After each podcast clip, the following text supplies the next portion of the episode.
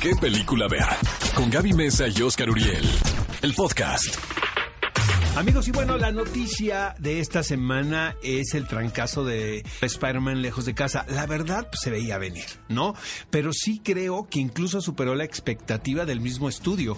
Sí. Eh, casi 600 millones de dólares en todo el mundo el primer fin de semana, 185 solo en los Estados Unidos y aquí en México, imagínate, 14 millones de dólares el ¡Qué primer fin de semana. Una locura total. Fíjate que Oscar, a mí algo que me sorprendió y muchas personas estaban un tanto decepcionadas. Fíjate que no, Pues, también con mi videoblog del ¿Le Heraldo fue muy me fue muy bien, sí. Mm, Ajá. Pero también había mucha gente inconforme como por el tratamiento que le dieron a algunos personajes. Sin hablar también de que ¿De no está muy contento. Sí, por misterio. Yo creo que Misterio es uno de los personajes más sugerentes de los últimos meses que hemos visto en el cine comercial, la verdad, ¿no? Eh, siento que también se desarrolló lo que se había planteado en la primera película en cuestión de relaciones Peter Parker, ¿no? Con el personaje de Zendaya, con el amigo. que no es Mary tía. Jane. No es pero Mary se, es MJ, pero no es Mary Jane, pero tal vez sí es Mary Jane, pero bueno, es, es Michelle. ¿no? Bueno, exacto. el punto es que fue un éxito. Oigan, y Oscar y yo nos sentimos un tanto timados porque hace algunas semanas ya que el actor Aaron Paul, que protagonizó junto a Brian Cranston esta exitosa serie de Breaking Bad, comenzó a publicar imágenes de unas, por ejemplo, unas mulas primero, ¿no? Y uno decía, wow, seguramente eso significa que van a aparecer juntos otra vez en la Malas próxima personas película. también, ¿no? Aaron Paul y Brian Sí, Cranston. cizañosos. ¿Por qué? Cizañosos. Porque vamos a tener Eh, una película de Breaking Bad. Pero la foto era muy engañosa, ¿estás de acuerdo? Era Porque sí parecía que era un fotograma, parecía que era que era un tiro de cámara, parecía que estaban en una locación. Sí. Pero no es así. ¿Qué es, No, Gaby? sí, pues pensábamos todos, sí, seguramente Brian Cranston también acompañará a Aaron Paul en la película de Breaking Bad. Pues no, esta semana ya publica a través de sus redes sociales este joven que la razón por la cual estaban juntos y estaban en locaciones un tanto desérticas que parecían pertenecientes a este rodaje, realmente se trataba de una visita a México que hicieron hace ya dos años para hacer su propio mezcal en Oaxaca. Así es, andaban de borrachines y nosotros estábamos emocionados porque pensábamos que sería el gran regreso ¿Qué dijeron de este amigos? par. Ahí viene, ¿verdad? Pero yo sí voy a comprar el mezcal, la verdad. Sí, sí, sí le veo como que, que se va a saber bien. Oigan amigos, lo que sí nos dio muchísimo gusto y realmente no nos sentimos timados fue ver los avances de la película Mulan, de este live action. Mira, a mí la película animada me encanta. Es una gran historia, está basada obviamente en una, en una leyenda oriental, eh, con su tropicalización no adecuada para, para Occidente, pero me gusta que no va a haber canciones. O sea que va a ser un live action sin música. A mí también me gusta eso, pero justamente ahorita que dijiste que estamos muy contentos, yo creo que también muchas personas están en desacuerdo por dos cosas, ¿no? Una que no está Mushu, a mí me parece un súper acierto que no esté este personaje, porque obviamente la intención de este live action de Disney es traer una película que tiene un formato mucho más... eh, dramático, mucho más bélico también, y el meter tal vez un comic relief, estos personajes que sirven para alivianar un tono tenso, pues tal vez ya no sería tan congruente. Entonces yo estoy a favor de que no aparezca Mushu. Sé que es una opinión súper impopular, no me odien por favor como Oscar. Pero también creo que el hecho de que no haya una onda musical, pues es, es apropiado para esta propuesta. Y hablábamos también fuera de, de micrófonos aquí en la cabina, que, bueno, la opinión de Oscar es, si vas a hacer otra vez lo mismo, o sea, ¿cómo era Oscar? Hazlo diferente. Exacto, si vas a contar la misma ¿Cómo historia, cuéntala distinto. Eso. ¿Sabes? Sí, O sea, si no veo otra vez lo original. Pero por lo pronto se nos antoja muchísimo Mulan.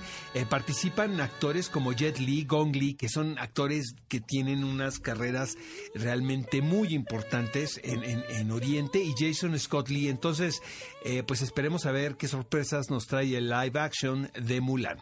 Y pasando a otra noticia, amigos, es que les vamos a adelantar algo. Resulta que Gaby Mesa y un servidor nos vamos a Comic Con. Eh, ¿De qué te vas a...? Tú no, tú no, Por ¿verdad? supuesto que Tú cero no, cosplay. ¿Qué no. cosplay te quedaría? Te podrías ir del acertijo, siento. Sí, ese me, ese me gusta. La verdad, así, así, si me estás preguntando. A ver. Ant-Man. Pero tú serías como la versión de Michael Douglas. En Michael Douglas, exacto. Sí, el doctor Hamping. Exacto, porque pues ahí no voy, a, no voy a tener botarga, entonces me va a entrar el aire. En cambio tú, ah, tú vas a ir de la Mujer Maravilla, ¿verdad? Sí, sí, seguramente, bueno, no, no todos los cinéfilos que me Amigos, si ven una mujer saben. maravilla muy sexy, Con el pelo corto aparte. con cabello corto es Gaby Mesa, por Soy favor, yo. párenla ahí en el centro de convenciones. Pero aquí, bueno, la noticia era que Warner Brothers no quería entrar a Comic Con porque, amigos, deben de saberlo ustedes, eh, cuestan muy caros los espacios dentro del H Hall. Que caen como 600. ¿Cuántas personas caben 8 ahí? mil, ¿Qué? 8 mil ¿Ocho mil? personas. Ajá. Eh, es muy caro los lugares ahí. Entonces, este año, supongo que Warner y, y los y los directivos de Comic Con tuvieron sus diferencias y decidieron no llevar panel de Warner, que es un verdadero tema porque es The Joker. Eh, DC, to- todo el universo de DC. es. Joker, pero específicamente es, es La Mujer Maravilla Por eso voy a 1984. decir tú en lugar de Gal Gadot. Y eh, The Joker, que The Joker, pues el estreno está aquí a la vuelta de la esquina. Se esperaba que hubiera una presentación muy importante Comic Con. No es así. Pero, por ejemplo, corre el rumor de que se van a reunir los Avengers.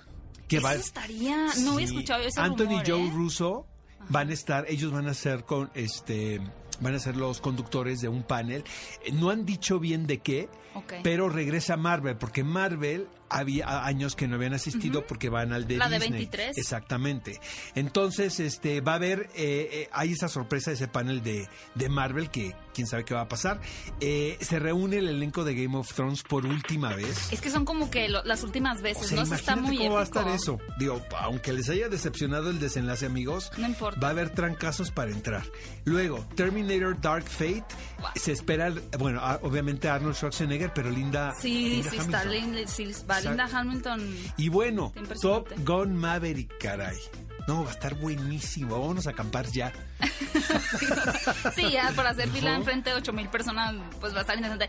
Va Sería muy Guillermo curioso. del Toro. Guillermo del Toro Guillermo del Toro Bueno, él es como el gurú, ya. Él y Kevin Smith son, y Joss Whedon son los dioses Son de los Comic Con. padrinos de Comic Con. Ajá, ajá. Y también sería interesante ver si nos dan alguna noticia, porque he estado rumoreándose mucho por ahí también de las hermanas Wachowski, de una posible secuela de Matrix y si quiere continuar rompiendo en internet Keanu Reeves, posiblemente él aparecería también en alguno de los paneles. Sería fantástico, la verdad. Y ah, también James Cameron con sus múltiples secuelas de Avatar 1, 2, 3, 4, 5. Y bueno, 6, ya para más finalizar la sección de noticias, amigos, bueno, seguramente ustedes ya saben esta película titulada Midsommar, que es, es todo un fenómeno, al igual que Hereditary, cuando se estrenó hace un año en Estados Unidos. Hace un año, el mismo director, Ari Aster. Ari Aster. Entonces, esta película pequeña de género, pequeña me refiero a- en comparación a los presupuestos de otras películas de terror, están rompiéndola en la taquilla en Estados Unidos y sobre todo creando un fanbase. Dicen que es mucho más perturbadora que Hereditary. Y bueno, la protagonista es Florence Pugh, que es una de las actrices que están de moda. Y aparte fue clasificada R en Estados Unidos, que es como clasificación C, y algunas de las, de las descripciones que clasifican esta película decía violencia ritual perturbadora, contenido sexual fuerte, desnudos gráficos, uso de drogas y lenguaje O sea que fuerte. ahí vamos ¡Qué a estar cantojo! todos, ¿no? Ahí voy a estar yo en primera fila con la productora de este programa. Que sea tu despedida soltera, Ale. Ve a Cinépolis y utiliza el hashtag qué película ver. Escúchanos en vivo todos los sábados a las 10 de la mañana en Exa FM 104.9.